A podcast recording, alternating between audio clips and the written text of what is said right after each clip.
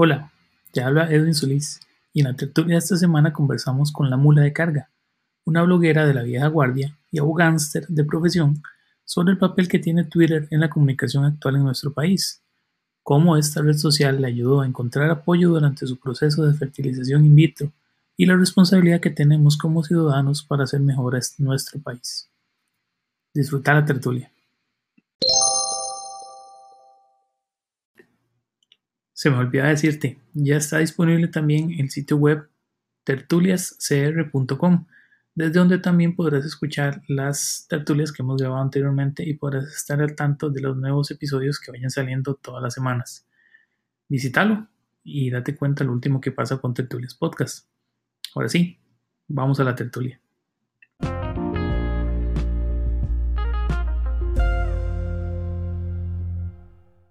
Yo siempre digo que Twitter es como estar en una mesa de tragos, pero gigante, ma, que hay un montón de conversaciones que usted oye de repente un pedacito y se puede meter, y oye otro poco y se puede meter, que de no ser por Twitter al menos, que es en lo personal la red social que yo más respeto y la que más uso, uno nunca en la vida llegaría a conocer a la gente que uno llega a conocer, nunca se enteraría de las cosas que se entera.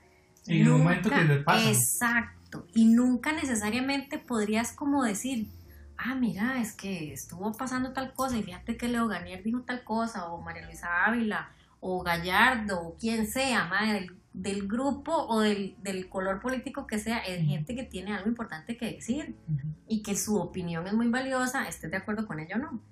Pero que uno dice, madre, Twitter en realidad te ofrece un panorama y que vos te da la gana hacer tu timeline como lo haces. O sea, la gente que realmente se queja o que dice, no, que el pleito, yo, usted hace su Twitter como usted quiera. Si usted lo quiere llenar de troles, basura, chatas, peleones, feminazis o machistas, eso es su decisión, mae.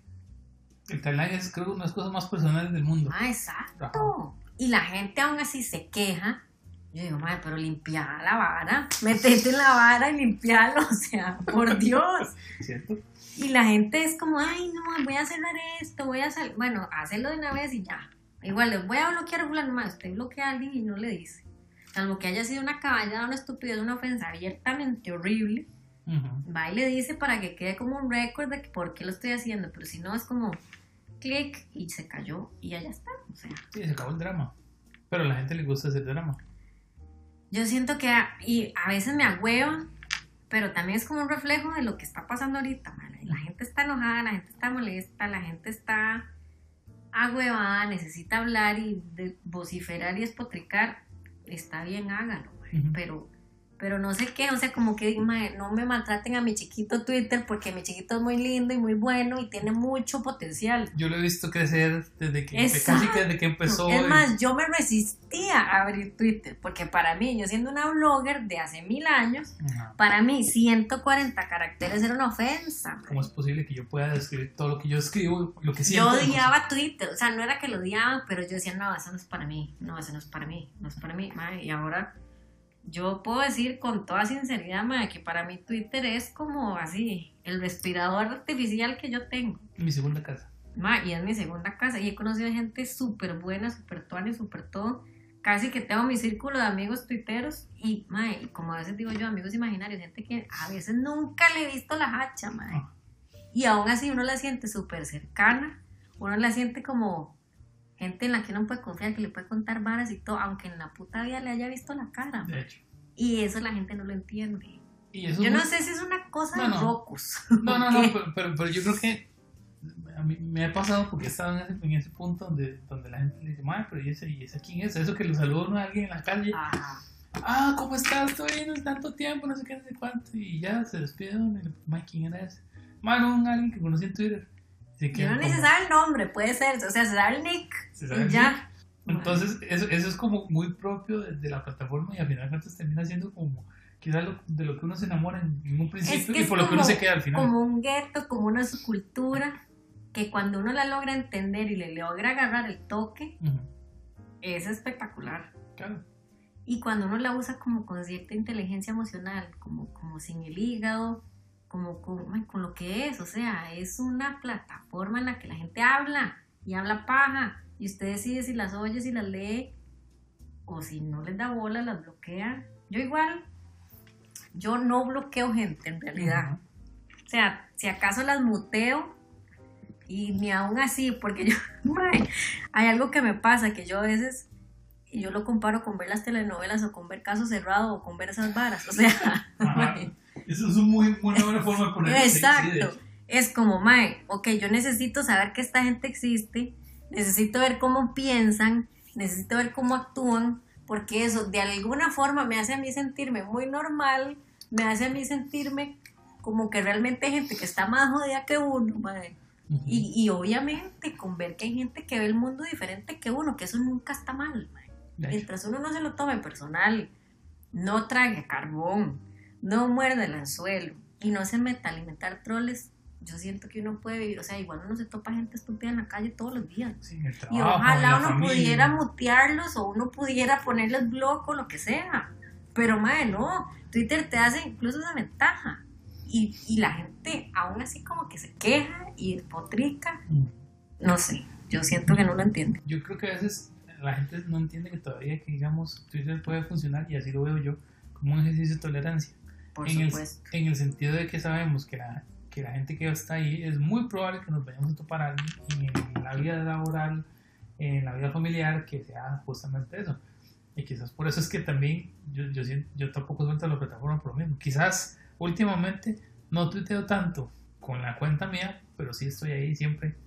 Uno está monitoreando. Uno está monitoreando. O sea, que uno no esté escribiendo o reaccionando a algo no quiere decir que no está ahí. ¿Verdad?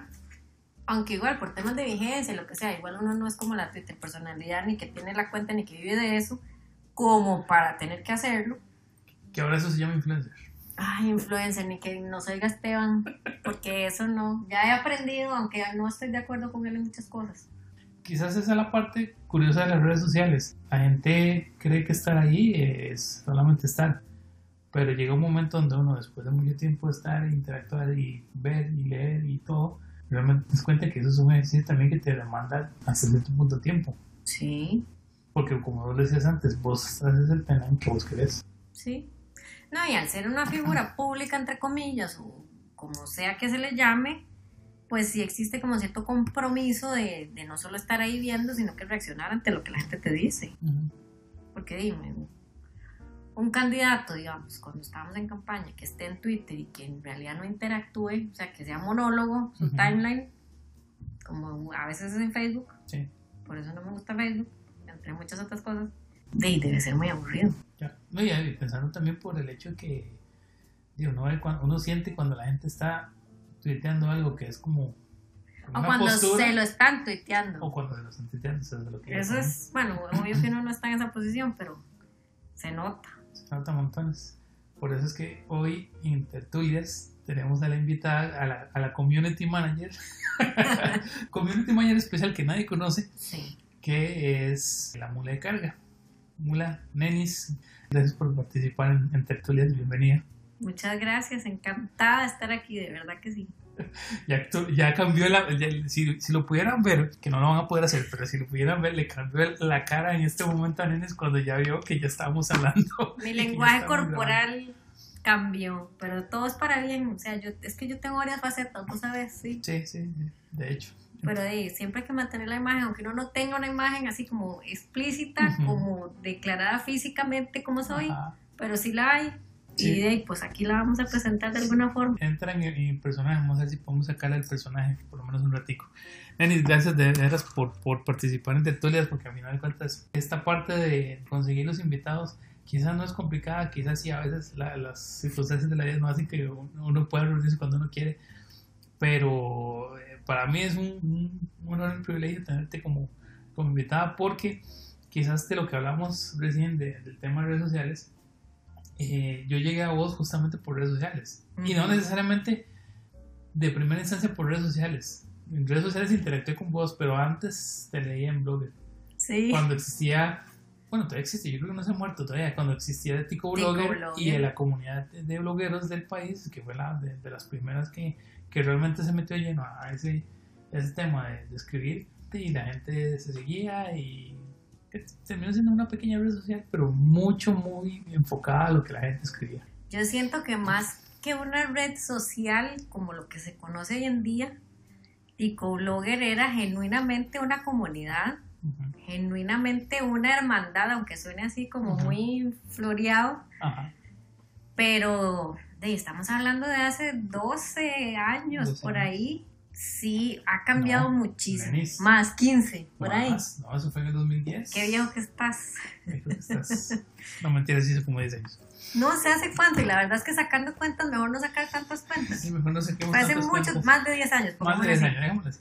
Y sí, o sea, no éramos tantos, prácticamente que todos nos conocíamos. O sea, a mayor o menor escala, pero todos sabíamos quién era quién, era quién aunque no necesariamente físicamente, como en mi caso se mantienen mucho, pero, pero los blogs, y al menos desde Tico Blogger, y en eso hay que darle el crédito a Medrano y a, y a toda su plataforma, y éramos una comunidad súper, súper activa, nos leíamos, nos apoyábamos, igual había gente que estaba fuera de la comunidad que nos leía. Yo hoy en día, y no puedo negar que me hace mucha gracia toparme gente que me dice, ay, sí, yo me acuerdo, yo leía su blog. Eh, de hecho, aquí voy a cantar a, a, Racha Cerdas, a, Ricardo. Ricardo. me dice que él se acuerda de mí desde que yo era blogger. Y yo, pero por Dios. Eso fue hace muchos años. Eso fue hace muchos años, además que mi chiquito es un huila. Entonces me hace gracia, ¿verdad? Ese tipo de cosas. Em, igual, bueno, a mí me pasó, me acuerdo que fue todo un tema, que a mí me robaron varios posts, que em, de repente se armó como toda la, la, polémica. la defensa de los blogs y de Blogger en contra el mundo, porque me habían robado dos, por cierto, no sé si dos o tres eh, eh, posts que yo había hecho uno salió en el, no sé si todavía existe, honestamente no lo oigo, pero el manicomio de la risa. Me lo robaron y estaban hablándolo ahí. Después, en aquel entonces, no sé si te acordás que no existía WhatsApp ni nada por el estilo, entonces a uno le llegaba todo por mail. Me llegaron... Una cadena. Una, en una cadena me llegó uno de mis posts, el de Navidad sin ti, que mucha gente se acuerda. Eh, me llegó y yo, mae, pero ¿qué es esto? O sea, esto lo escribí yo. Después alguien más que se atribuyó la autoría de ese post, bueno, fue todo un tema, pero, pero de, ese momento a hoy sí ha pasado mucho tiempo em, y muchas cosas y las cosas han cambiado un montón en realidad, pero para algunas cosas para bien, para otras no tanto, pero es la realidad y uno tiene que irse adaptando, ¿verdad? Porque... Sí, es que, digamos, en, los tiempos que nos han tocado vivir, las cosas cambian sumamente rápido, más rápido de lo que a veces nos gustaría que, que, nos, que nos cambiaran. Y, quizás también uno ve que la, que la gente cuando ve esa época hacia atrás, lo ve con cierta nostalgia porque al final de cuentas todos estamos aprendiendo. No solamente los que generaban el contenido, sino los que seguíamos ese contenido, porque era algo novedoso. Y, digamos que fue una de las cosas por las cuales me llamó mucho la atención Ticoblogger, que me acuerdo que llegué a ellos por una nota que había salido creo que en, en la revista dominical, antes de que ahora llamarse revista dominical y volviera después a llamarse revista dominical, háganle números Sí. El tercero se acordará de eso. Eh, le hicieron una nota que hablaban sobre los blogs en Costa Rica, que realmente era algo que estaba saliendo, y eso fue en 2009, probablemente fue como para esa época. Y ahí empecé a seguirlos, me encontré el blog de, de Dicho en aquel momento, eh, y, y, ya uno empezaba a seguirme, ya es parte, forma parte de una comunidad, entonces uno empezaba a seguir la comunidad conocí el de Dicho, el de Julio Córdoba, conocí el tuyo, me acuerdo el de que, veo que todavía sigue escribiendo, no ha parado, una chica que se llama Palas. Ajá. ¿Te acuerdas de Palas? Sí, me acuerdo, no sé que no sabía que todavía existía. Sí, todavía ella escribe. Qué bueno. Hace, hace como dos, tres meses me acuerdo que un día algo me salió revisando ahí en Blogger y yo, mira, esa mujer todavía está escribiendo y no ha parado de escribir desde entonces. Qué bien. Entonces, ese tipo de comunidad me llamó mucho la atención y, y, obviamente uno empieza a seguirlos, empieza a leer, empieza a comentar. Ah, bueno, estaba el blog de eh, el de, de Lepedal, estaba el de Cagosa, Cagosa Vampire. Eh, ¿Qué otros? ¿Qué otros te acuerdas de esa época? Ah, bueno, Conejitos. Centro, Conejitos Suicidas, eh, bueno, el Burro Licha. El blog del autor también. El autor, el el héroe anónimo, em, el capitán Melcocha, me acuerdo. Galcides. Galcides. Que se me que hace poco salió también volvió a Twitter. Está en Twitter, Sí, sí, me sigue y hablamos un montón. Sí. Eh, de hecho, yo lo detecté hace poco, no sé hace cuánto está en Twitter, pero, pero ahí está. Eh, sí, son muchos, son muchos que, que, mm, de que hoy en día se mantienen vigentes a través de otras plataformas. No sé si todavía bloguean, pero hoy en día, y es parte de lo que yo reflexionaba hace un rato ahora, cuando salió Twitter, em, al menos para mí, que era una blogger de corazón, fue así como el insulto más grande, porque yo decía, ay, sí, el blog, y yo escribo, y aquí, y allá, y uno buscaba cómo no hacerlo demasiado largo, demasiado cansón, y después sale Twitter y es 140 caracteres. Yo decía, pero ¿cómo es posible? O sea, ¿cómo va uno a hablar o a decir algo de 140 caracteres? Y y yo me resistía, honestamente, o sea, yo me resistía a Twitter porque para mí era un insulto a la prosa y a todo lo que uno, lo que fuera que tuviera que decir, pero no se podía decir en 140 caracteres, o sea, para mí eso era imposible, de Hecho, no sé si te acuerdas que en las mismas fiestas blogger o tico blogger siempre había como una división en ese momento, y no se me va a olvidar, que empezaban a, separar, a ver la separación entre eh, los blogueros y los twitteros. Es que era como la transición, como salirse del closet blogger, meterse a Twitter, o sea, era todo, todo el mundo se resistió, pero se resistió montones de decir, no, es que como 440 caracteres. Pero a final de cuentas creo que se volvió una especie de, de barrera que la gente terminó entendiéndola, digamos, entendiendo que no era una barrera, sino que era otra forma también de ser creativo y decir, bueno, también puedo bloguear en, o microbloguear en 140 caracteres. Eso era lo que te iba a decir, que cuando surgió Twitter, la idea, o como uno, como bloguero de corazón, lo que quería entender o se lo, se lo explicaban era, es que es microblogging.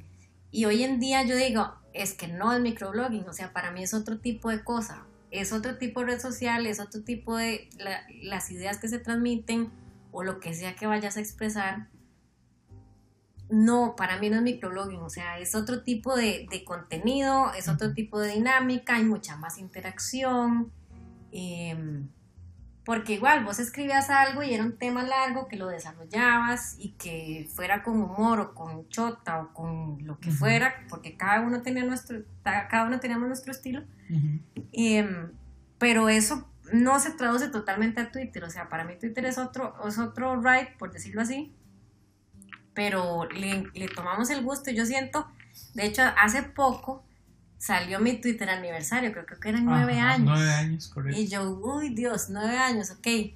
Em, y creo que el boom de, Twitter, al menos aquí en Costa Rica, surgió con el terremoto de Cinchona. Con, Amelia Rueda. Exacto.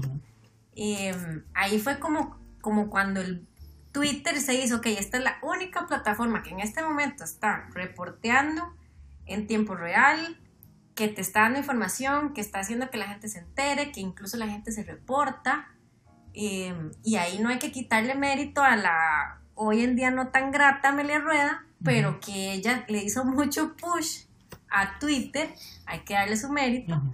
Em, porque yo me acuerdo, o sea, me acuerdo como si fuera ayer dónde estaba yo cuando me agarró ese terremoto y cuando yo iba para mi casa, yo puse radio em, y ella estaba al aire y ella hablaba y que repórteme. Y en ese momento me acuerdo que cuando pasó el terremoto, obvio que todo el mundo lo sintió muy fuerte y sí, qué terrible, pero no se dimensionaba los daños que habían sucedido porque no habían sido así como en San José o en algo muy visible hasta que ya empezaron a pasar los reportes y, las horas que nos empezamos a dar cuenta de todo. Mucho de eso fue a través de Twitter. Y ahí fue donde yo me convencí de que, de que la plataforma funcionaba. No le había agarrado toque, no, no le había visto mucho el atractivo, pero ya yo me había matriculado en el tema. Y de pues a lo que es hoy en día, para mí... Que ha evolucionado mucho. Ha evolucionado mucho, em, se ha vuelto un poco más mainstream de lo que a mí me gustaría. A veces hasta digo que se está facebookeando y eso para mí es una completa ofensa. Pero bueno, yo soy no enamorada de Facebook necesariamente, ¿verdad? Sí, sí, tiene sus beneficios, pero también tiene muchas eh, cosas en contra, igual que Twitter, igual que Twitter. Sí. Pero creo que a final de cuentas cuando tanto en Facebook como en Twitter, como cualquier otra red social, realmente lo que hace la diferencia es la gente que está ahí. Sí. En el momento que nosotros empezamos, hace nueve años, diez años, digamos, o algunos once años que fueron más de salir Twitter y voy a meterme ahí a ver qué la vara, eh, en ese momento quizás la diferencia era que habíamos muy poquitas personas. Ujú. Twitkicia, que me acuerdo que, que lo hablábamos, Twitkicia en ese momento eran, eran que tal vez 300, 400 personas, 500, que, que, que fueran asiduos, que todos los días hablaban, Ajá. todos los días tuitearan y entonces uno decía más y uno fue llegando poco a poco a conocer la Y la todavía se sentía como una comunidad. Sí, porque eran poquitos. Yo ahora lo siento como una jungla en realidad. Pero una jungla no necesariamente negativo. O sea, es lo que yo a veces comento con, con gente que no entiende o no sabe qué es Twitter. Y yo a veces le digo, vea, es como estar en una mesa tragos grandísima. O sea, usted está hablando de una cosa con el que está al frente, pero a la par hay una persona que está hablando de algo con alguien, pero usted también oye así medio de, de, Sí, como el rojo. de reojo ve y escucha lo que está pasando y de repente participa, pero después se devuelve al otro lado de la esquina de la mesa y alguien está hablando de otra cosa. Y es como enterarse de un poco de todo. Y siempre vuelvo al punto. O sea, usted crea su timeline, usted escoge lo que lee, escoge a quién le contesta, y usted tiene mucho poder de decisión sobre lo que quiere leer y con quién quiere interactuar.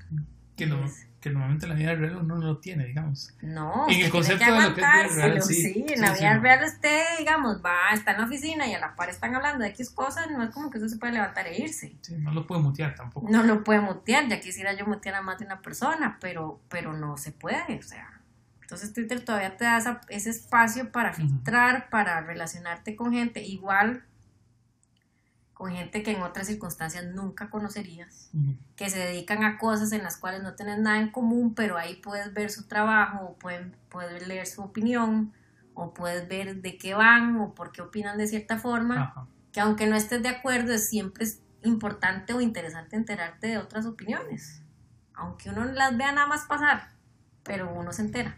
Y uno termina entendiendo que a veces la gente tiene una opinión y si realmente a la gente le interesa, te, o lo explica o hace su especie de manifiesto. Bueno, yo, yo pienso esto por esto, esto y esto.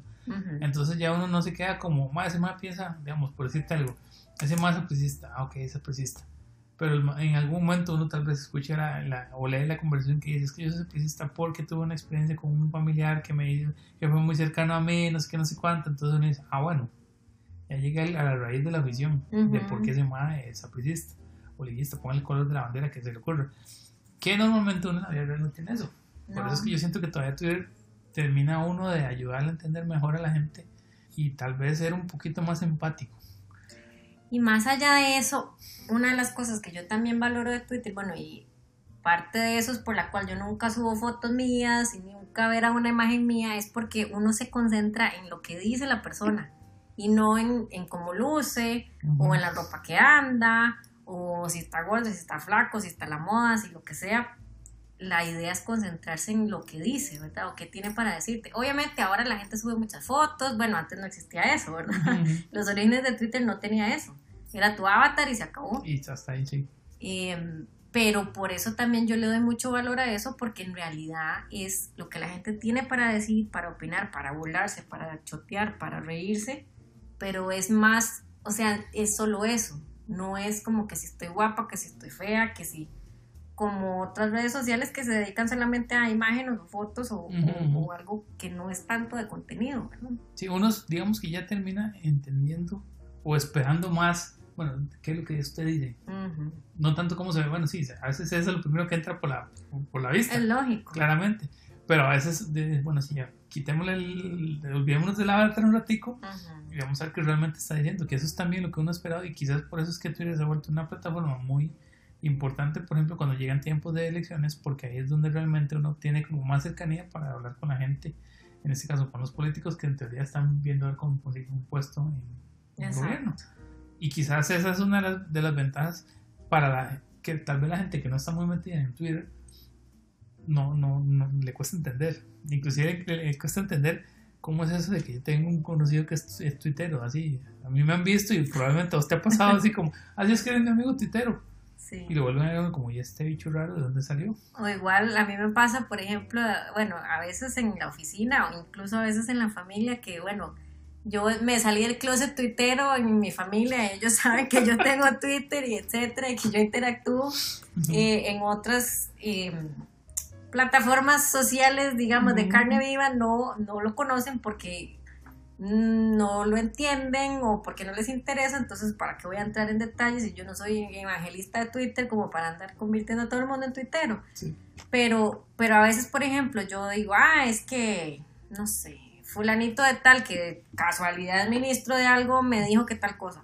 Pero ¿cómo? ¿Usted habla con fulano? Yo sí. En Twitter, Twitter te da esa cercanía, aunque en la vida lo hayas visto, aunque vos seas un usuario más, que yo no sé, no, ahorita no sé cuántos seguidores tengo, pero no es la gran cosa. Pero uno está a ese nivel, o sea, puedes conversar, puedes dialogar, puedes hablar del tema con mil personas. Que y todos con un punto de vista diferente que realmente te complementa. Y no es lo mismo que yo, que yo llegue al ministerio, no sé dónde, que pida una cita con el ministro para preguntarle una cosa que puedo durar cinco minutos, o sea, en la vida me van a dar esa cita. Pero si le mando un tweet, me contestan en dos segundos. Y probablemente es algo que tal vez a ellos les interese darle a conocer porque es interacción con la gente que realmente, en el caso de un político, son los que lo pusieron ahí. Y vamos al punto más, digamos, detallado de los, hasta los servicios públicos, los bancos, las marcas, te responden por ahí. Y es algo, a mí me ha pasado que se, se va la luz en mi casa o que se va el agua o que algo pasó y uno pregunta por Twitter y le contestan en dos segundos y tiene la respuesta. Mientras uno se pone a llamar por teléfono, lo atiende una operadora, lo mandan a, a marcar 57 números y al final le cuelgan. Le dan vuelta y no como, bueno, no resolvieron nada, qué mal. Exacto. Hasta el mínimo de que estoy en una presa y uno pone Twitter, alguien sabe qué pasó en tal lugar y te dicen, ah, sí, que hay un incendio, que hay un choque, que lo que sea. Sí, y esas cosas tal vez por lo, por lo que todavía la gente lo termina utilizando, porque todavía hay un valor intrínseco en Twitter que nos facilita muchas cosas en la vida o porque ya por costumbre, en gente que tiene más de 5 o 6 años de estar usando la plataforma, que realmente ha desarrollado su red social, digamos, o sacámosla, porque yo, eso siempre, yo no recuerdo quién se lo había mencionado en un momento, para mí no existe un 2.0, una, una, red social sin el 1.0. Sí, es muy tuanis poder eh, ahí interactuar con la gente, que hablaron de un tema, de la música que te gusta, el programa de tele de moda, de la serie que estás viendo, de la última película, pero si vos no tenés tal vez quizás, o se permite el chance de sentarte a hablar con la persona de frente y verlo, y tener esa cercanía, digamos, todavía no es como el círculo completo. O sea, no hay, uno, no hay 2.0 sin 1.0. Se complementa. que se complementa. Y eso es una de las cosas interesantes que tal vez eso le ayudó montones a la comunidad twittera costarricense al inicio, por el hecho de que fue, eh, al inicio podíamos sentarnos a hablar. De hecho, vos decías, es, una, es, como una gran mesa de tragos. Exacto. Normalmente a veces era así. Sí, era una gran mesa de tragos. Sigue siendo así. Todavía uno, uno los, los, la gente que sigue en Twitter y, y, los compas, uno ve que la gente saca el rato para reunirse, se sientan a hablar paja, se sientan a ver tele, se van a ver una película, se, se van a tomar unos tragos en el bar, lo que sea. Antes era más como más organizado. Sí. Después cada quien encontró su grupo de tuiteros y entonces unos sacaron por un lado, otros sacaron por otro. Que es lo lógico que suceda en realidad, porque uno tiene cosas afines con unos y, y termina juntándose más con unos que con otros. Pero sí siento que esa, esa bandera de tuitero que muchos tenemos en, en, algún lado se manifiesta. O sea, uno a veces se topa a alguien en la calle, bueno, a mí me ha pasado que mm, la gente que tiene su avatar con la foto, yo a veces lo veo y yo digo, pero este es fulano, o este es sutana. Yo lo conozco, yo, lo, sigo. Conozco. Bueno, yo lo conozco, yo lo sigo. Yo, lo, sigo. Y uno va y le dice, mira, vos sos fulano, sí. Y uno se identifica y es como, hey, qué chiva, qué tú haces. Sí, sí, claro, yo te sigo y aquí y allá. Y hay como una especie de complicidad en el tema que es, a mí me encanta eso, por ejemplo, igual, aunque yo no tenga mi foto, pero yo a veces digo, es que yo soy la mula, ah, sí, claro, yo te conozco, yo te sigo, y aunque no me sigan, ya uno se identifica como tuitero y ya tiene algo en común, como algo para empezar a hablar o, entablar una conversación de lo que sea. Que es como normalmente uno empieza las conversaciones en Twitter, de la nada, uno dice, sí. ¿viste lo que pasó en tal bar? Va a ir sí. y brinca temas de un tema al otro, entonces, eso es que eso es, una bonita forma de decirle esa complicidad que uno tenía antes, o que todavía en algunos casos uno tiene, para poder interactuar con la gente. Ahora cuesta mucho, aunque estamos más conectados en teoría. Sigue siendo complicado porque no necesariamente es como esa misma cercanía, porque ya hay más gente, porque ya entran otro tipo de bichos raros o, o bichas raras que uno dice, madre, esta hora ya, ya, ya. Está tomando giros insospechados también. Se malió. Sí. se malió. Pero sigue estando la esencia de eso. Y quizás mucha gente, si, si en algún momento alguno de los que nos está escuchando es titero y lo recuerda, coméntelo porque al final de cuentas quizás es uno de los puntos interesantes. Cuando uno escuchaba algo que realmente le interesaba, uno lo comentaba. Estaba viendo eh, en Canal 7 o en Canal 6 tal cosa y me pareció esto. Que son que se volvieron ejercicios, digamos, de, de muchas personas que hasta el día de hoy sobreviven. Por ejemplo, 7 días. La gente todavía sigue comentando. Hasta 7 días y la gente sigue comentando religiosamente 7 días todos los lunes en la noche. De hecho, un día estos vi, vi que alguien puso. Es increíble, pero creo que 7 días es el único programa en la televisión nacional que no ha pasado de moda. Siempre mantiene vigente. Eso es otra de las cosas que yo disfruto un montón, porque, por ejemplo, hay hashtag para todo, obviamente es inevitable, o sea, termina siendo superficial y es como hashtag Miss Costa Rica, o sea, hashtag mundial. bueno, cuando veíamos quién quiere ser millonario por Twitter era una cosa espectacular, o sea, uno podía estar sola íngrima en la casa y uno se sentía acompañado. Correcto. Veíamos quién quiere ser millonario, o sea, veíamos, Dancing with the Stars, veíamos las partidas del mundial, veíamos Miss Costa Rica. Los partidos del, del campeonato de acá. Todo, o sea, y uno es de cierta forma se siente acompañado, comenta, eh, es vacilón, porque mi mamá, que es una señora de casi 70 años, ella es tuitera, eh, y ella siempre me manda un mensaje, me dice, ¿cuál es el hashtag de lo que, lo que sea que esté pasando? Entonces yo se lo paso y ella se conecta y empezamos a hablar paja, y a través de Twitter, ¿verdad? Es súper vacilón. Y yo digo, también, de, Twitter no tiene barreras, cualquiera puede usar Twitter. De hecho. No es algo de chiquillos, de loncheras, de millennial, de nada, o sea, no tiene... Twitter asilo, que es el más El Twitter asilo del que somos parte muchos, o sea, no, no tiene edad, es, es una plataforma que la puedes usar para mil cosas. Y es, es divertido porque yo por varios trabajos que tuve anteriormente tengo relación con gente de muchos países.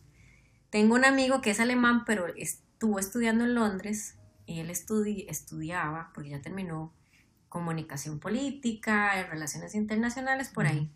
Y uno de los profesores le dijo, ustedes si quieren preciarse y ser buenos analistas y tener voz, tienen que tener una cuenta de Twitter. Y él no entendía Twitter, nunca lo había usado. Y entonces me decía, pero, pero ¿cómo es eso? O sea, yo no lo entiendo, no entiendo la, la, el valor agregado, ¿por qué voy a tener Twitter? Entonces yo le decía, ok, siéntese, busque, aparte todos los charlatanes que estamos en Twitter, ¿verdad? Hay gente seria, hay gente con criterio, hay gente, o sea, los medios, los políticos, los analistas tienen Twitter. Estudiosos, sí, hay toda una parte formal, seria, proper, ¿verdad? De Twitter, que para los cuales es una plataforma súper importante.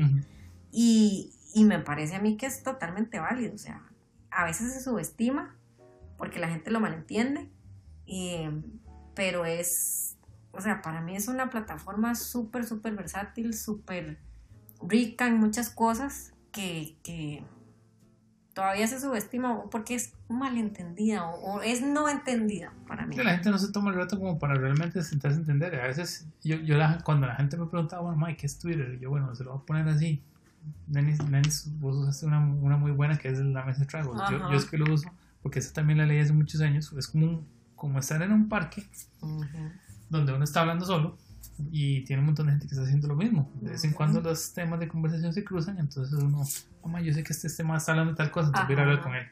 Y así, y uno puede estar inclusive, mejor, todavía más que mejor que un escenario de un parque, uno puede estar hablando con varias personas a la vez de diferentes temas sin, a veces les cruza un toque la, la conexión, pero bueno, no importa, eso pasa. Pero digamos, uno puede estar escuchando muchas opiniones, muchas, muchas mucha información, muchas formas de ver la vida que quizás son muy diferentes a las que uno tiene. Que quizás también, esa es la parte, como digo, enriquecedora. Para mí es un ejercicio de tolerancia. Hay opiniones en la vida que yo sé que no voy a, que no, quizás no voy a compartir al respeto, pero no las comparto, pero necesito también entender por qué esa persona piensa de esa forma o por qué cree en eso entonces, para tener también como un parámetro de comparación, como sí. tal vez como para darse cuenta que yo soy una persona normal en realidad. que no estoy tan jodida de la cabeza. O que hay alguien más jodido que yo. Entonces. E igual, también porque, por ejemplo, hay personas en, en las que, por ejemplo, por el tipo de trabajo que uno tiene, o por el tipo de amistades, o la realidad en la que uno se mueve, que uno nunca llegaría a conocer, o con las cuales nunca llegaría a interactuar de no ser por una plataforma como Twitter. O sea, yo te voy a decir, yo soy una mujer trabajadora, mamá, empoderada de mí misma y etcétera. No me considero una feminista extrema, mucho menos feminazi. Pero si es por mi vida del día a día, yo no me entraría a ver los detalles de qué piensa ese tipo de personas. En Twitter tenés un espacio muy importante para enterarte de eso, o los ambientalistas, o los pro aborto, o los pro lo que sea, o los anti lo que sea, que igual es importante saber qué tienen que decirnos. Y yo no voy a ir a meterme en la manifestación de X o Y eh, motivo para ir a entender qué piensan o para lo que sea. Y tampoco es gente que tiene un espacio en la prensa o en los medios para uno leerlos pero en Twitter sí está, ahí hay campo para todos, o sea, ahí todos podemos hablar y decir, y uno se puede enterar. Y puedes saber, digamos, con lujo de detalles, a veces más detalles de los que uno esperaría. Exacto. Sí, sí, de hecho, entonces quizás, quizás tal vez es la parte que la gente termina, tal vez no termina entendiendo hasta que se mete. Cuando se mete, pues se le gusta, puede ser que no. Mucha, conozco N cantidad de personas que hayan dicho, yo escribí por la curiosidad de ver qué era pero eh, después me di cuenta que en realidad no me gustaba, pero después le di una segunda oportunidad y nunca ha vuelto a salir.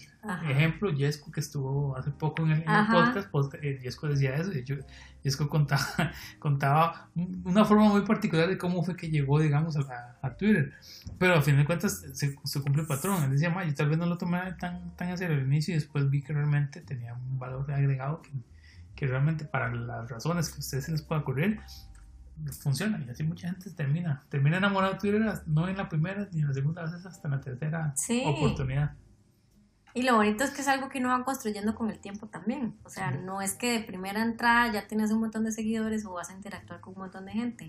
A veces uno tiene que tomarse el tiempo para escuchar para leer irse creando su audiencia si es que así la quiere o su gente con la cual interactuar o simplemente leer y ya, no hablar con nadie.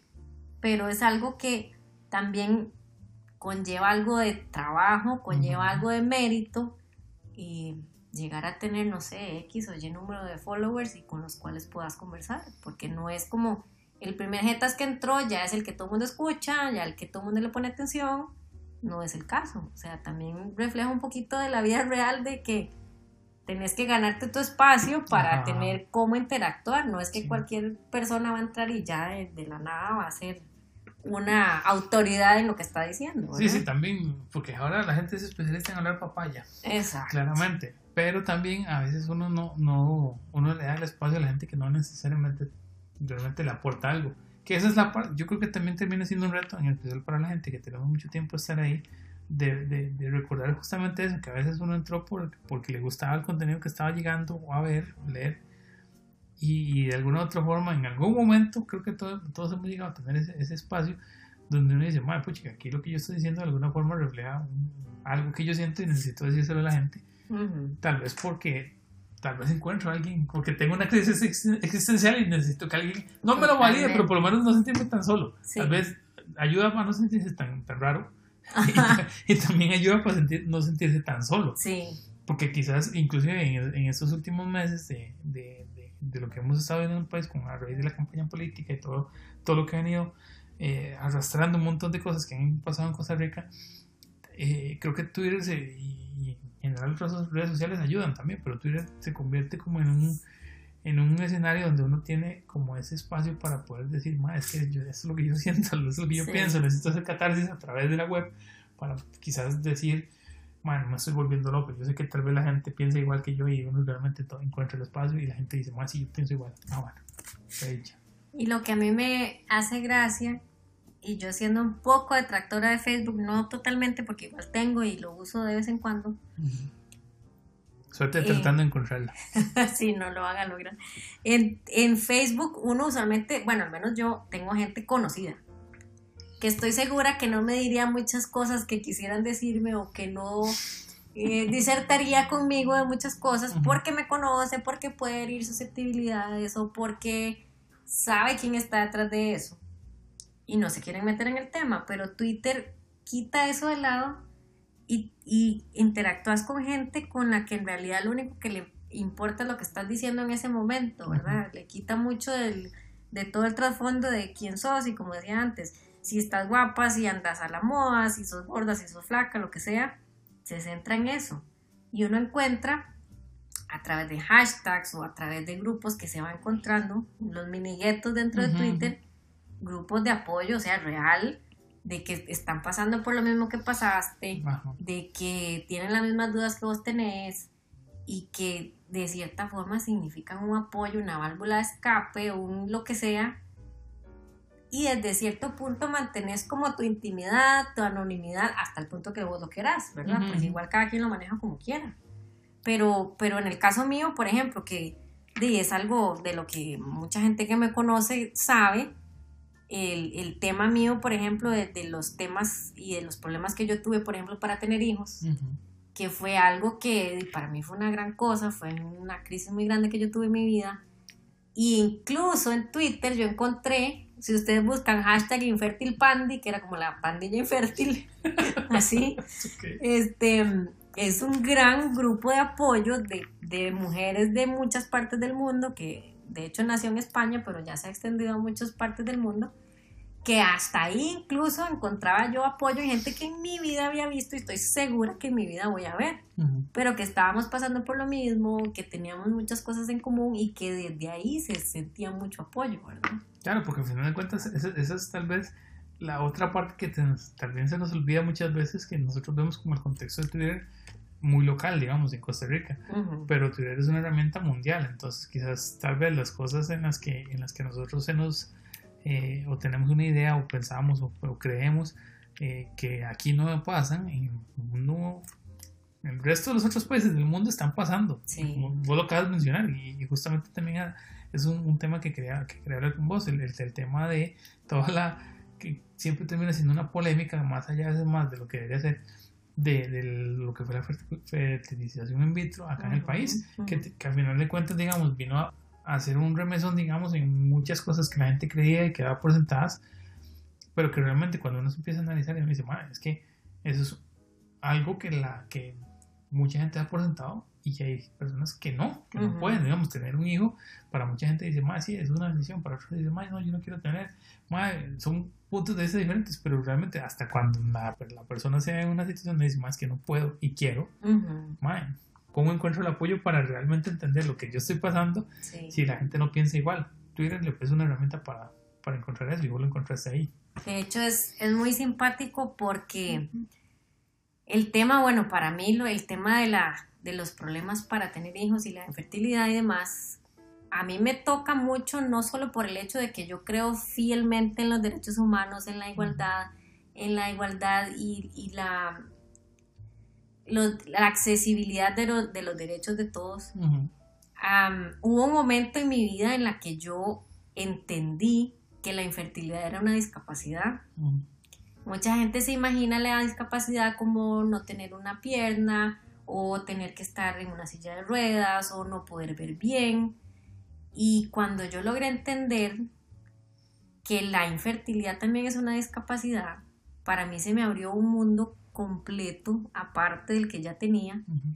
y, y vivir una realidad que, como vos decís, uno da por sentado que, que cuando uno quiere tener hijos, va y los tiene, nada más. Sí. Eh, y bueno, en mi caso nada más lejano de eso, pero, pero hace muchos años yo estaba hablando con una amiga antes de yo enterarme que yo tenía realmente problemas para poder tener hijos. Eh, y ella me decía, ella estaba pasando por un problema similar y me decía, es que pedir un hijo, porque mucha gente, cuando uno se casa, después dicen, ¿cuándo van a pedir hijos? Esa es la típica pregunta, Sí, ¿verdad? Y entonces, dentro de mis expectativas no era tener hijos recién casándome ni nada, pero sí después de un tiempo ya, pues decidimos que sí. Y, em, y ella me decía, es que pedir un hijo no es como pedir una pizza, que vos llamas y sabes que en media hora está la pizza ahí o, o si no, no te la cobran, ¿verdad? Ujú. Para la mayoría de la gente, pues por dicha es así, o sea que pues piden tener un hijo y lo tienen, pero existen muchas, muchas condiciones en las cuales uno puede pues terminar padeciendo que, que no es así. Ujú. Y mm, para mí el tema, todo el tema de la fertilización in vitro y toda la lucha que se dio aquí en el país, todo lo que se sufrió, porque así fue, eh, por el hecho de que se dejara de permitir esa, ese- esa opción para mucha gente, muchas parejas, incluso no parejas, mujeres que querían decidir, o decidían tener un hijo, Ujú. no estuvieran casadas ni con pareja. Em, en realidad me puso a mí en otros zapatos en los cuales nunca había caminado, en los cuales nunca hubiera decidido caminar por mi cuenta. Pero me tocó y, me di cuenta que, en realidad em, los derechos humanos y las discapacidades se entienden tan diferente dependiendo de con quién estés hablando. Em, y realmente el no poder tener hijos sí es una discapacidad, sí es una, no se puede decir como una enfermedad, pero es una condición médica que en muchas veces, en muchas veces se puede revertir o se puede hacer algo, que existe el conocimiento médico y que existen las posibilidades, pero que el hecho de, que una serie de magistrados conservadores, y no me disculpo por decir esto, decidieran que eso no iba, porque desde sus ojos o desde su perspectiva eso va en contra de los ojos de Dios o del plan de Dios o de la naturaleza, fue algo terrible, honestamente. O sea, y yo hago un paralelismo con, los temas LGTBI, que es que en el fondo todos somos personas, todos somos de los mismos, todos necesitamos tener acceso a las mismas cosas, pero porque a alguien se le ocurrió, porque durmió mal de ese lado o mucho rato de ese lado, de se le atrofió una parte de su cerebro y mucho más de eso de su corazón, en la que son incapaces de ponerse del lado de alguien que está padeciendo de algo porque se lo están imponiendo y que muchas veces teniendo la solución, como era el caso de la fertilización in vitro, en sus manos, que la ciencia está de su lado, ellos decidieron que no. Entonces, eso honestamente fue algo terrible, o sea, el hecho de que aquí se prohibiera eso, que se permitiera casi todo el resto de las soluciones que la medicina tenía, excepto esa, que se, se suscribieran al hecho de que si tienes plata puedes tener un hijo, si no la tenés qué pena que te dijeran, anda, adopta, como si fuera la cosa más fácil. Em, eso fue algo terrible y el hecho de que hoy en día ya se haya logrado que a pesar de que ya se logró, yo no, yo no formé parte de esa cola, o sea, yo tuve que salir del país, tuve que someterme a un montón de tratamientos, tuve que someterme a un montón de inversiones y no estoy hablando necesariamente económicas, sino emocionales, físicas.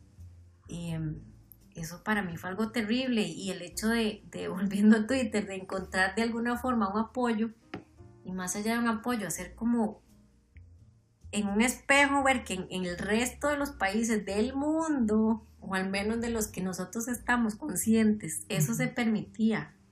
Y que en Costa Rica, un país abanderado de los derechos humanos, de la libertad, de la igualdad, eso, eso no se permitiera, era para mí algo inconcebible y lo sigue siendo, porque de hecho todavía falta mucho camino por recorrer, porque el hecho de que ya no se prohíba no quiere decir que la caja te lo dé. Que no es tan fácil tampoco. No, o sea que ahorita no te pueden hacer FIV en la caja, porque a pesar de que ya se aprobó, están ahí con el cuento de que el hospital de, no está desarrollado, que el centro no está desarrollado, que los laboratorios, que X y Y. Y eso, honestamente, yo que pasé por todo eso es mucha patraña, honestamente. Porque si bien es cierto, se quiere hacer algo bien hecho, se quiere planear bien y etcétera, no es para tanto lo que están diciendo. Y, y sí, o sea, fue algo súper duro, es un, es un proceso en el cual uno se ve sometido a una carga de emociones, de sentimientos encontrados, de miedos, de angustias, de, y que uno carga mucho solo porque uno es la mamá, digamos, la mamá guanabí, em, que al final termina siendo, y en mi caso yo me sentía como un pollo de pipaza, valga el comercial, ¿verdad?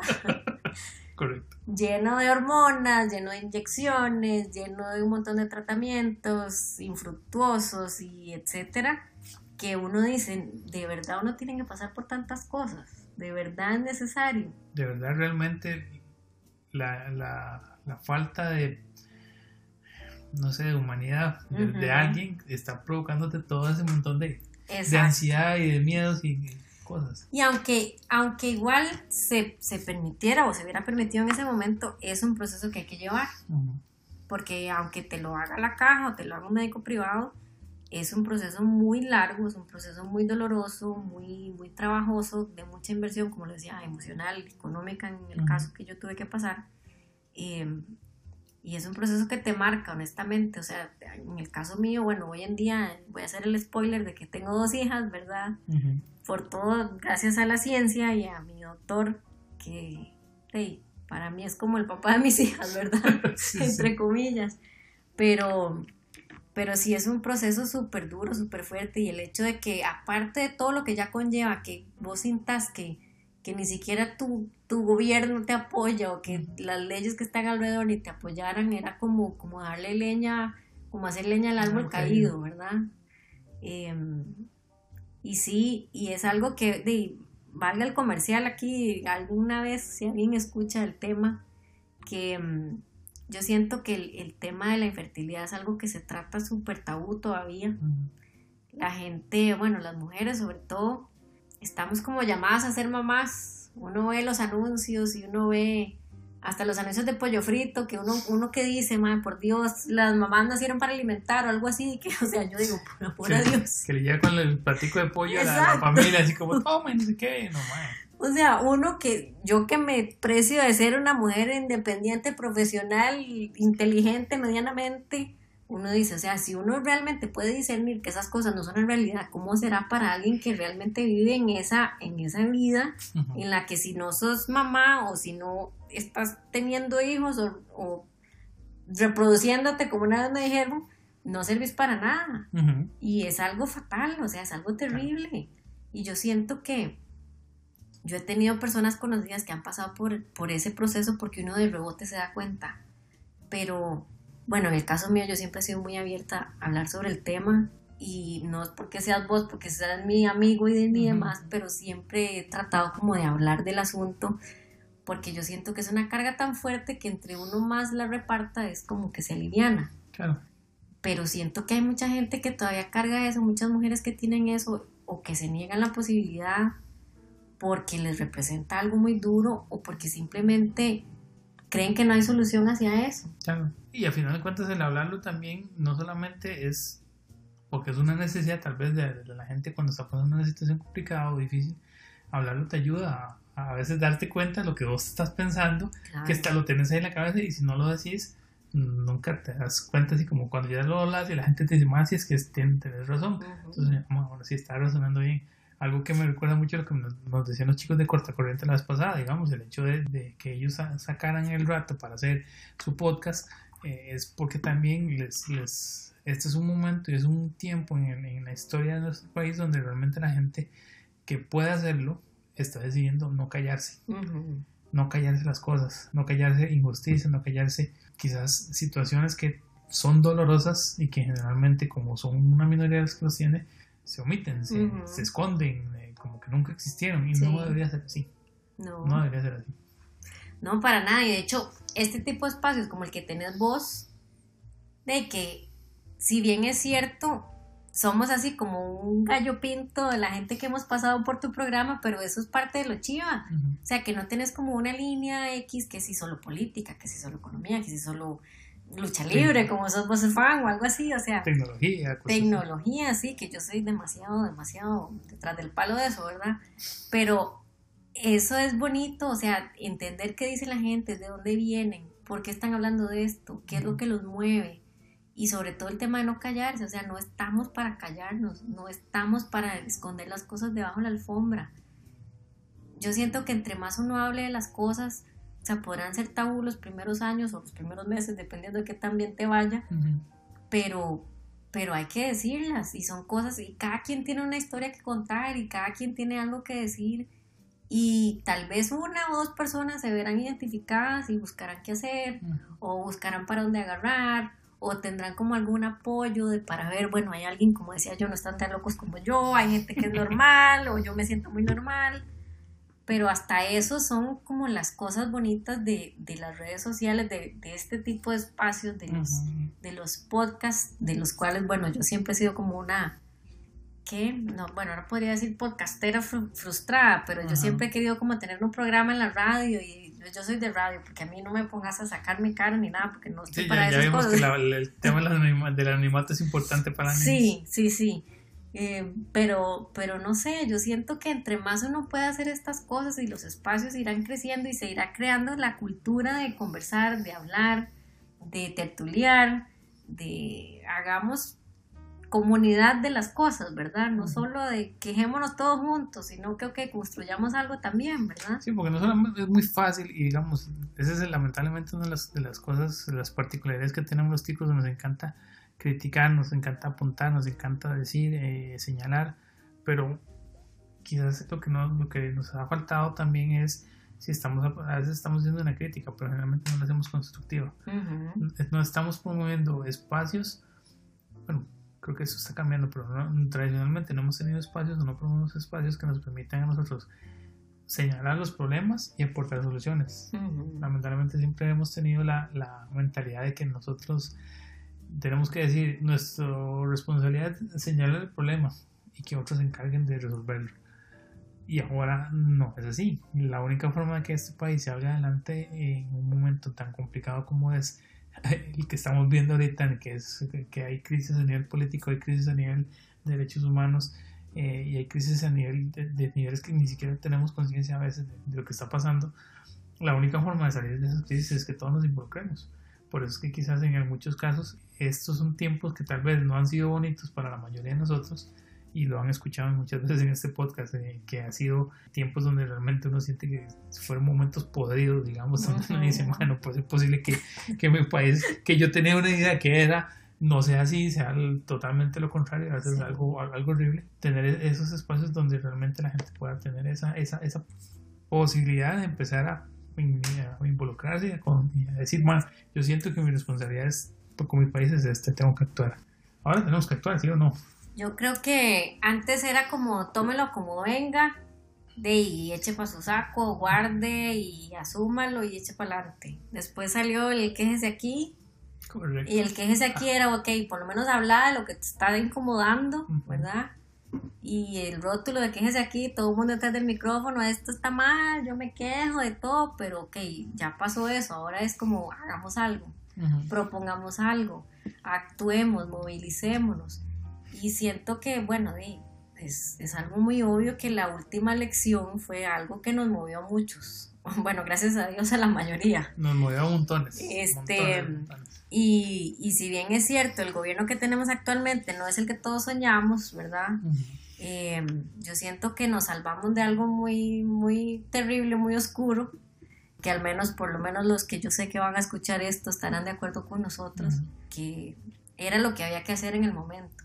Tal vez ahora nos arrepintamos o, o no estemos súper contentos con lo que esté pasando, pero, pero siento que en su momento era la decisión que había que tomar y ese es el momento que estamos ahora. No solo quéjese, sino haga algo, proponga algo, apoye algo en lo que usted crea o en lo que tal vez usted no se quiera meter de lleno, pero si usted ve a alguien que está haciendo algo, pues apóyelo, dele visibilidad y construya desde ahí y, yo siento que ahorita hay muchas plataformas y muchos lugares desde los cuales nosotros podemos hacernos sentir.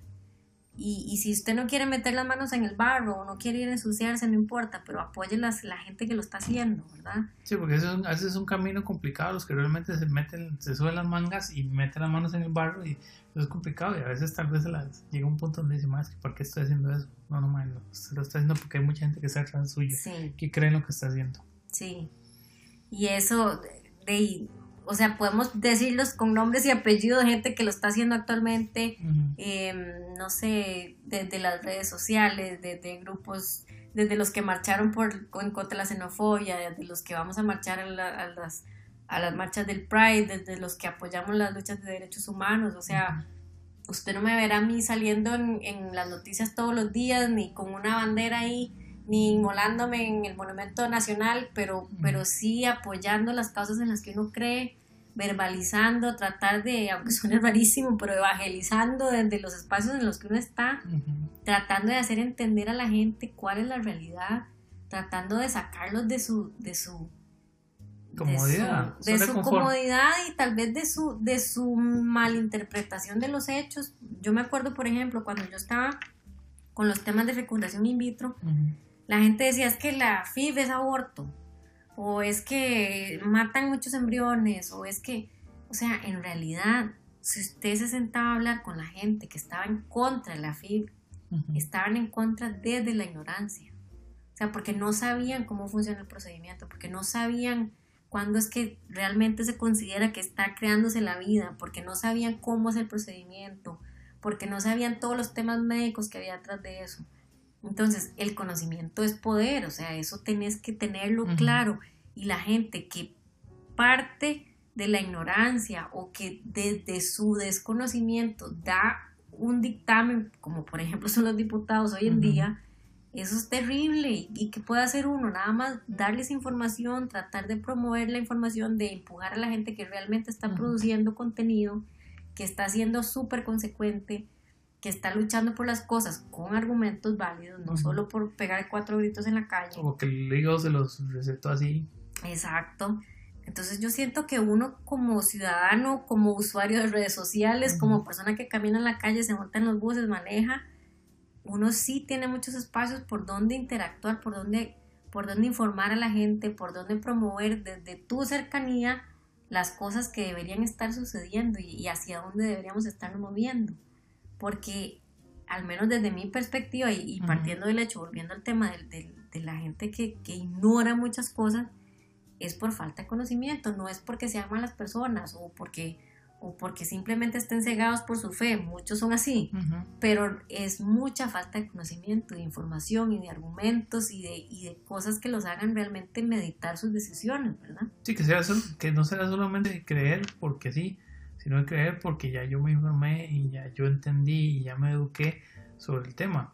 Probablemente la gente puede ser que se eduque, se, eh, se entienda, se informe y aún así tenga una opinión pero digamos, ya ahora viene con, con el componente que ya estoy, ok, ya entendí los argumentos y ya puedo basar sobre argumentos eh, científicos, de, de, lo que sea que se te ocurra, pero ya yo sé, puedo tomar mi decisión y decir, bueno, la puedo defender por esto, esto y esto. Exacto. No todos tienen esa, esa cultura y eso es algo que, digo, obviamente, uno sabe que no, no, todo el mundo va a tener la misma como como la misma dedicación para poder entender las cosas que lo rodean.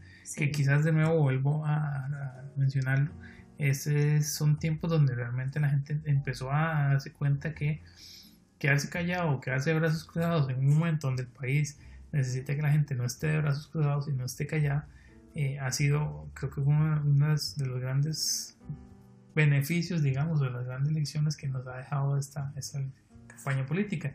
Y evidentemente, eh, la gente y, la, y, vuelvo de nuevo a lo, que nos decían los chicos de, de, corte corriente, la gente entendió que la educación es la respuesta para muchas cosas, muchas de las cosas de los problemas que tenemos ahorita, no solamente estamos hablando de derechos humanos, sino, por ejemplo, entender por qué nosotros estamos en el problema fiscal que estamos ahorita, que quizás si la gente entendiera qué implica, por ejemplo, madre, tengo que presentar la factura de lo, del servicio que doy, pero no lo hago porque no quiero que me cobren los impuestos. Bueno, eso tiene un, tiene un resultado, una repercusión. en el sistema que nos sostiene a todos.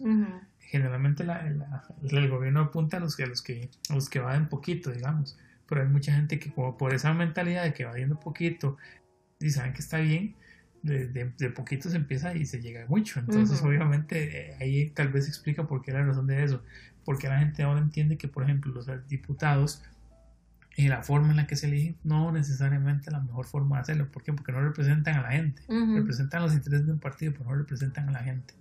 Y obviamente, hasta que la gente no entiende eso y no se empieza a preocupar por qué es necesario entender eso y por qué es importante saber de política, para que no nos metan goles y si nos van a meter los goles, por lo menos poder reaccionar a tiempo, si se puede reaccionar a tiempo o exigir que se cambien las reglas del juego para poder reaccionar a tiempo. Entonces, solo hasta ese momento realmente llegará a mejorar el país. Que eso, creo que eso es tal vez lo, que me está dando esperanza en este momento. Aunque hay muchas cosas que me pueden quitarla. Sí. Lo que da esperanza es que la gente está entendiendo eso y está empezando a preocuparse. Y lo importante también, y eso también es algo muy bueno, que es gente joven que somos que realmente el día de mañana vamos a terminar tomando las decisiones. y que vamos a estar aquí un poco más rato que los demás, ¿verdad? Claro, entonces tal vez esa, esa, es la parte que, a pesar de todo y a, pesar de, de, todos los que han pasado por, las, por los que toman decisiones en este país, uno sabe que el día de mañana puede ser que eso vaya a cambiar. No va a ser de un día para otro. Tal vez nosotros no lo veamos y creo que ya alguien lo había mencionado en el podcast. Tal vez nosotros no vamos a tener la oportunidad de ver eso, pero Rogelio, ya me acordé tal vez los hijos de nuestros hijos tengan el chance de poder, de, poder disfrutar esa Costa Rica que nosotros ahorita soñamos, pero es que eso no va a pasar si nosotros que estamos ahorita con la papa en la mano, como se dice popularmente, si nosotros no pulsamos eso, nuestros hijos y los hijos de nuestros hijos no van a poder verlo. Sí, no, y de hecho yo siento que ahorita, después de la elección, agarramos un fuerzo, bueno, para la elección agarramos un fuerzón. O sea, que yo me siento orgullosa de Costa Rica porque realmente no fue porque elegimos a quien elegimos, pero porque no elegimos a quien no queríamos elegir, ¿verdad? Ya lo demás es como atar cabos y hilar un poco más delgado, pero yo siento que, como te decía antes, el momento era para actuar y para que reaccionáramos y que por lo menos salváramos la tanda de lo que se venía, que desde mi punto de vista, y yo no tengo color político, pero, pero sí sé lo que no quiero, este, yo no quería que quedara un partido conservador restauración que restaurara gente que incluso yo hubiera sido tenido que hubiera tenido que ser restaurada verdad porque yo creía en fertilización in vitro y porque eso está en contra del plan de Dios y si usted, Dios dijo que no quería tener que no tiene que tener hijos no tenga hijos em, yo no quería eso y no quiero eso para mis hijas yo siento que ahorita estamos como que he cansado todo lo que pasó y quiero descansar. Estamos, con goma moral todavía. Deme un break. O sea, yo lo dije en mis redes sociales después de la elección que yo había amanecido de goma, o sea, de goma política. Yo decía, qué cansado. Hecho, también. Qué intenso, me siento saturada. Pero yo digo, en este momento no hay que aflojar. O sea, ese fuerzón que todos tuvimos, porque, porque todos lo tuvimos de alguna u otra forma, para involucrarnos, tenemos que involucrarnos. Tenemos que seguirnos involucrando, o sea, hay que expresarse, hay que verbalizar las cosas. Hoy en día, si bien es cierto, la asamblea que nosotros tenemos está súper dispersa, ¿verdad? Em, yo siento que ellos están poniendo mucha atención en lo que estamos diciendo nosotros. Y no hablo de vos y yo, hablo de la gente que, que conversa, que se manifiesta en redes, que publica, que tiene sus sus medios independientes y, recalco medios independientes porque rara vez me, metiendo a matricular con la idea de que ellos leen solo La Nación y ven Repretel y que oyen Colombia Monumental. O sea, yo siento que ellos van más allá. Tienen que ver todos, todos los... Ah, no, y que, y que tienen que tener un filtro mucho más agudo a la gente que son periodistas independientes, que te hablan con la verdad sin necesidad de una línea editorial explícita o, premeditada, ¿verdad?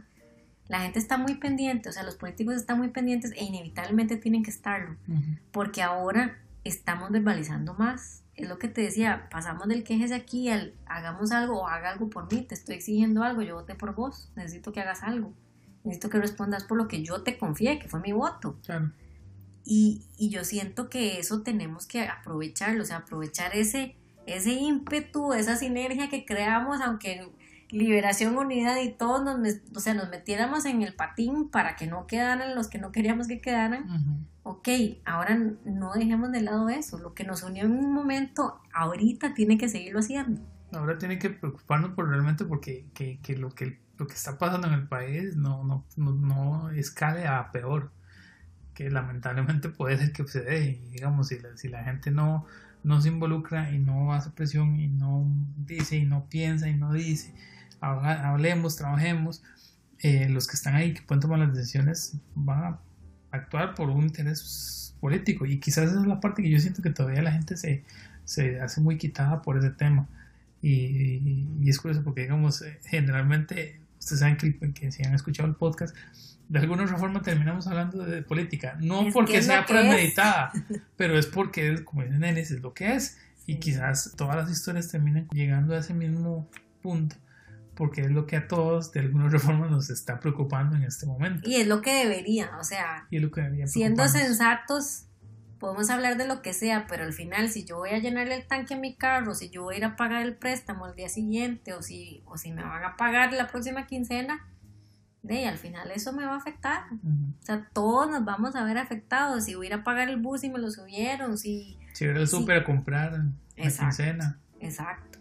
Ahora, digamos, ahora y creo que fue, no sé si fue Otón Solís, y, ahí me disculpa si, si, la referencia no, no, fue certera, pero digamos, creo que fue Otón Solís, dijo, bueno, ya nosotros en este país pasamos el momento en el donde podíamos actuar y esas acciones le iban a doler a poquitos. Ya pasamos hace mucho tiempo eso. Y ahora si actuamos nos va a doler a todos. Exacto. Y yo siento que es lo que la gente a veces no logra dimensionar. A veces es como, ah, si yo no soy del sector público no me afecta. O si yo no trabajo en la caja no me afecta. O si yo no soy estudiante no me afecta. Ahora nos va a afectar a todos. Sea como sea, todos nos vamos a ver golpeados. O sea, todos tenemos alguna cuota de afectación y por ende de responsabilidad también. Y, esa es la parte que tal vez, de nuevo, siguiendo con el tema de las historias, si nosotros no actuamos, tengo por seguro que las historias que vamos a estar escuchando de aquí en adelante no van a ser tan, tan alegres, no, sino van a ser historias tristes. Y lamentablemente ya hemos visto en otros países del mundo que ha pasado algo muy parecido. Y las historias no son tristes, son muy tristes. Y yo no quiero, digamos, eso para mi país. Así como no quiero, digamos, ver sufrir a la gente que está cercana a mí y ver sufrir a la, familia, a los compañeros del trabajo, a los amigos que uno se ha encontrado durante muchos años, ya sea en el 2.0 o en 1.0. Entonces, obviamente uno, uno se preocupa por eso. Algo ahora que también recuerdo con, el, con el tema de las historias, fue un, creo que fue el, post más significativo y el que he compartido un montón de veces y se lo enseñaba a mucha gente, justamente de la de la mano escritora de, mi amiga Nenis, fue uno que habías escrito hace muchos años. Bueno, no sé hace cuántos, pero no, no, que muchos. No, no, voy a poner, no voy a las pistas este, que hablaba sobre las, las 30 mejores cosas de cumplir 30 años. Sí. Que fue uno de los posts emblemáticos por los que, digamos, yo terminé, digamos, eh, apreciando un montón esa Nenis por la forma en la que escribe, que si en algún momento no han escuchado, nunca han leído el blog de Nenis, el, blog de la mula carga, pueden, pues, pueden leerlo. ¿Cómo se llama? todavía existe, todavía yo existe, creo, lamula.ticoblogger.com. Debe existir ahí. La mula.ticoblogger, blogger con doble G, Y hablaba justamente sobre, los, sobre las cosas buenas en ese momento de cumplir los, los 30 años. Que de hecho, cuando yo cumplí 30 años en ese, en ese momento, recordé y leí varias veces ese post. Porque obviamente vos, vos comentabas eh, la forma en la que vos estabas preparándote psicológicamente para cumplir 30 años. Y quizás eso es uno de los, de los temas interesantes que, que poco a poco ha ido cambiando, digamos. La gente ahora, las cosas que hace y las cosas en las que participa y por las que se interesa, tiene quizás como un tema de que, sí, tengo que pensar a futuro sobre eso. Y, quizás ahorita es, un buen momento para que nosotros como país y como personas nos, sentemos a sacar un rato para hacer esa lista de, las 30, las 20, las 10 cosas, póngale el top que quieran ponerle, ajá. 30 de los 30 se llama, de hecho. Nosotros ahorita necesitamos empezar a hacer como ese top de cosas importantes que tenemos que poner en nuestra vida para tener esa conciencia de que, pues chicas, los pasos que damos todos los días son por algo. Y eso lo hablaba justamente también como de la tertulia pasada, como sobre el propósito que tiene uno en la vida. Y ahí es donde viene la pregunta del, del no del millón, pero tal vez como el, no del acumulado, pero la pregunta importante, Nenis, ¿Cómo es el propósito que tienes en la vida en este momento? Yo sé que esa es la pregunta más trascendental que le puedo tirar a uno, pero digamos, justamente con, con, todo lo que hemos estado hablando, creo que ya, ya vos tienes como un, un fin ahí, un, un, propósito de camino. De hecho, me hace gracia porque ahora que hablas de los 30, de, de los 30, ya estaría por, por escribir los 40 de los 40, ¿verdad? Porque eso fue hace 8 años. Y me haría gracia que lo leyéramos después, porque ni me acuerdo qué puse. de hecho, ahorita eh, Sí. Bueno, yo obviamente ahora soy mamá. Soy mamá de dos chicas que amo y adoro y para mí no hay nada más maravilloso que ser mamá. Entonces, de, yo pondría de número uno ser la mejor mamá del mundo, lo que sea que eso signifique, ¿verdad? Disfruto montones eso. Para mí es como, es una de las realizaciones personales y es vacilón porque la gente que me conoce así del día a día es como en realidad usted es mamá, en realidad a usted le gusta tanto ser mamá. recuerdo ese post, ajá. Sí, o sea, y de verdad que sí, o sea, me encanta ser mamá y yo respeto montones a las mamás, colegas mamás, y también respeto mucho a la gente que decide no ser mamá, porque para mí en algún momento fue una opción, no una decisión, pero una opción que yo tuve que considerar, de porque no se podía, pero como yo y perseveré y etcétera, lo que sea como se llame. Para mí ser mamá es, lo más maravilloso y yo siento que uno tiene así como una plasticina en, sus manos y uno puede irla moldeando y haciéndola de la forma que uno quiere y arreglándola y etcétera. Porque yo planeo criar dos mujeres maravillosas, que sean espectaculares mujeres ciudadanas, no solo mujeres en sí, sino muy buenas ciudadanas, que deseablemente sean profesionales, que tengan su carrera, su vida independiente, que sean, puede sonar muy narcisista, pero que sean muy yo, que sean muy mulas, em, que no dependan de nadie más que ellas, o de mí eventualmente, que siempre voy a estar para ellas, pero que, que, en realidad sean ellas por sí mismas, que tengan su voz, que sean gritonas como yo, que, que sean mulas, así es como yo lo puedo definir. Eso para mí es una prioridad. Em, siento de alguna forma, no sé, que, que uno en su mundo, en su propia microsfera, ya sea Twitter o ya sea el barrio o la familia, uno puede realmente ser un abanderado de las cosas en las que uno cree y ser, no sé si profeta, evangelizador, no sé cómo se llame, pero andar repartiendo el mensaje de las cosas en las que uno cree. En mi caso son varias, ¿verdad? Este, yo sí creo fervientemente en los derechos humanos, en la igualdad, en, que las mujeres debemos empoderarnos, debemos tomar nuestros espacios, debemos alzar la voz, porque actualmente todavía tenemos que gritar un poquito para que nos oigan. y, yo planeo gritar y seguir gritando y mientras sea posible y sea necesario. Planeo seguir trabajando para demostrarme a mí misma, igual a mis hijas y a quien sea necesario que uno apunta de trabajo sí puede hacer las cosas que uno no necesariamente tiene que ser una mujer escultural ni, ni ser la más bonita ni nada para poder lograr las cosas. Planeo igual, o sea, seguir apoyando las, los pequeños esfuerzos de los que tengo cercanos para, que, para que en realidad las cosas sucedan. No sé, y, y, ser feliz en realidad, o sea, ser feliz engloba un montón de cosas que para mí, y, bueno, actualmente es un reto un poco grande por cosas personales que están sucediendo en mi vida, pero yo siento que todos merecemos ser felices a, nuestra medida y, nuestro entorno. Y más allá de eso, ser buenas personas, o sea, tratar de, de transmitir eso, aunque usted sea un charlatán, o aunque usted en Twitter le dé la gana poner lo que sea, o nunca dejar de ser una buena persona, porque en el fondo yo sí creo en el karma, en que las cosas a uno se le devuelven, en que uno cosecha lo que uno va sembrando y yo en serio he ido cosechando lo que yo he ido sembrando, entonces yo, sí creo mucho en eso, creo mucho en el deporte, creo mucho en ser saludable, lo que sea que eso signifique para quien sea, porque aquí estamos tomándonos un vinito, pero eso es bueno para el corazón. y en realidad como ser feliz y transmitir felicidad y buena vibra, buena nota a la gente que está alrededor de uno a veces como tomarse las cosas un poco más a la ligera, sin necesariamente dejar de lado lo que es importante. Tratar de reírse de uno mismo, yo me río muchísimo de mí misma, de la gente que me ha leído, yo puedo saber eso, no tengo ningún reparo en burlarme de mí misma, en ver las cosas positivas, eso es como lo que yo planeo de mis los 40 a mis 40. Tal vez viajar más, no sé, pero bueno, cuando uno tiene plata no tiene tiempo, cuando no tiene cuando tiene tiempo no tiene, plata.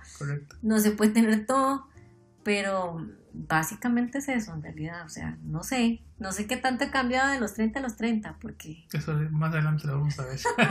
sí, porque en realidad, no sé, es vacilón, porque yo, y yo voy a, o sea, tengo 38, y si yo me pongo a ver cómo me sentía yo hace 5 años o 10 años, podrá sonar poco, pero en lo que he cambiado es que soy mamá. Eso representa mil cosas en el día a día. Pero yo como persona, honestamente me siento igual. No sé si eso es bueno o es malo, pero, pero me siento igual. Eso es vacilón. A veces eso se mantiene. Sí, yo creo que sí, no sé, en el fondo pero, pero no sé, hay que ser como uno genuino y ser feliz y... Ahora, una pregunta, desde el momento que supe sobre la mula de carga, tuve la curiosidad, ¿por qué la mula de carga? ¿Por qué la mula? ok, bueno, eso tiene una anécdota un poco más larga que creo que ahorita no viene el caso, pero, pero podríamos contarla, no importa. Una vez un amigo muy cercano, en el cual convenimos quedarnos de ver en algún lugar que era fuera del país, ¿verdad? Que no era como que agarro un bus de San Pedro y llego ahí a la iglesia de San Pedro.